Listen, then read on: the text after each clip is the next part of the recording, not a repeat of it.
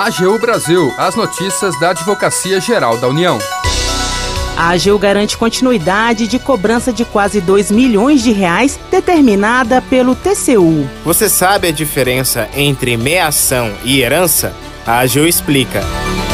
Este é o programa AGU Brasil. Seja bem-vindo. Eu sou Jaqueline Santos. E eu, Renato Ribeiro. A partir de agora, você acompanha as notícias da Advocacia Geral da União.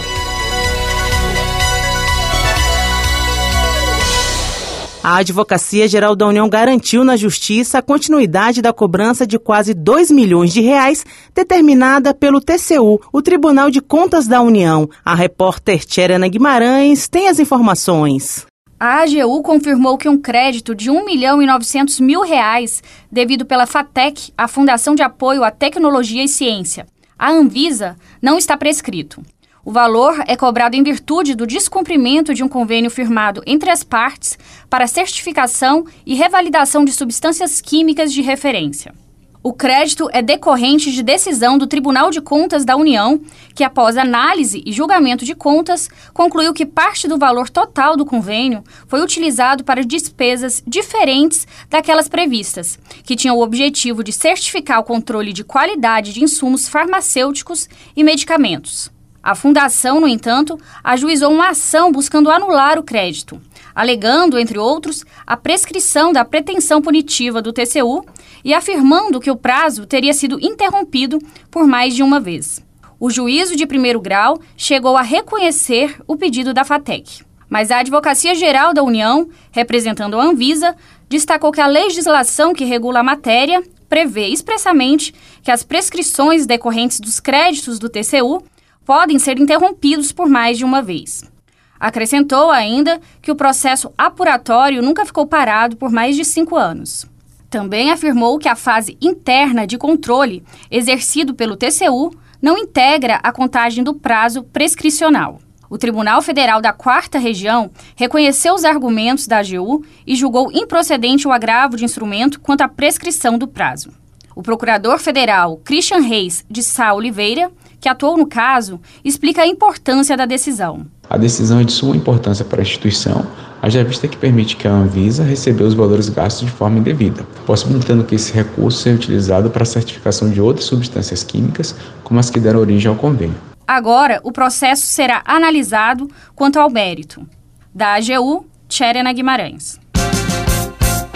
A AGU explica. Você sabe a diferença entre meação e herança? Saiba mais com a Procuradora da Fazenda Nacional, Anelise Almeida, no quadro AGU Explica.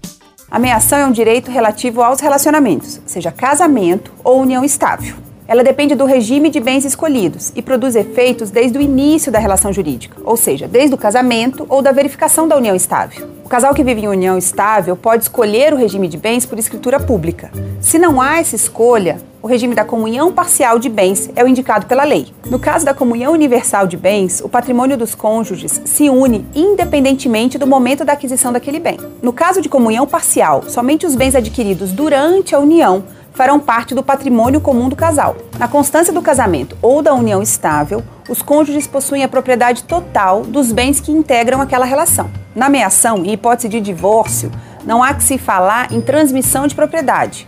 Se trata de partilha dos bens do casal.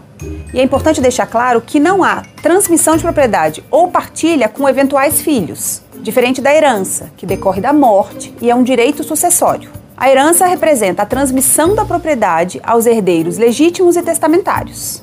O artigo 1829 do Código Civil estabelece os critérios de distribuição dos bens de acordo com a proximidade do herdeiro com o falecido. Imagine um casal que possui dois filhos e uma casa.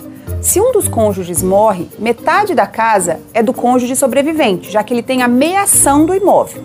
A outra metade vai ser dividida entre os dois filhos do casal. Veja que nesse exemplo, um casal com dois filhos e uma casa, o cônjuge sobrevivente não aparece como herdeiro.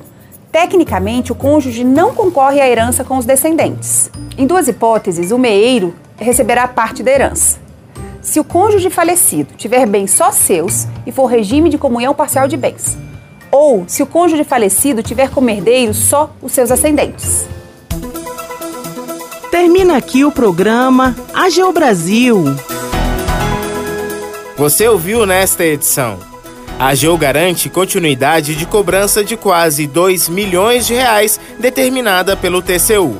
E acompanhou a diferença entre meação e herança no quadro AGU Explica. O programa é produzido pela equipe da Assessoria de Comunicação da Advocacia Geral da União. Tem edição e apresentação de Jaqueline Santos e Renato Ribeiro, com os trabalhos técnicos de André Menezes. Para ouvir o programa novamente e ficar por dentro das principais atuações da AGU, acesse o nosso perfil no Spotify. É só procurar por Advocacia Geral da União. Acompanhe também o trabalho da instituição no portal gov.br barra.agu. Siga as nossas redes sociais no Twitter, YouTube, Facebook e Instagram. E não perca as últimas notícias. Até amanhã!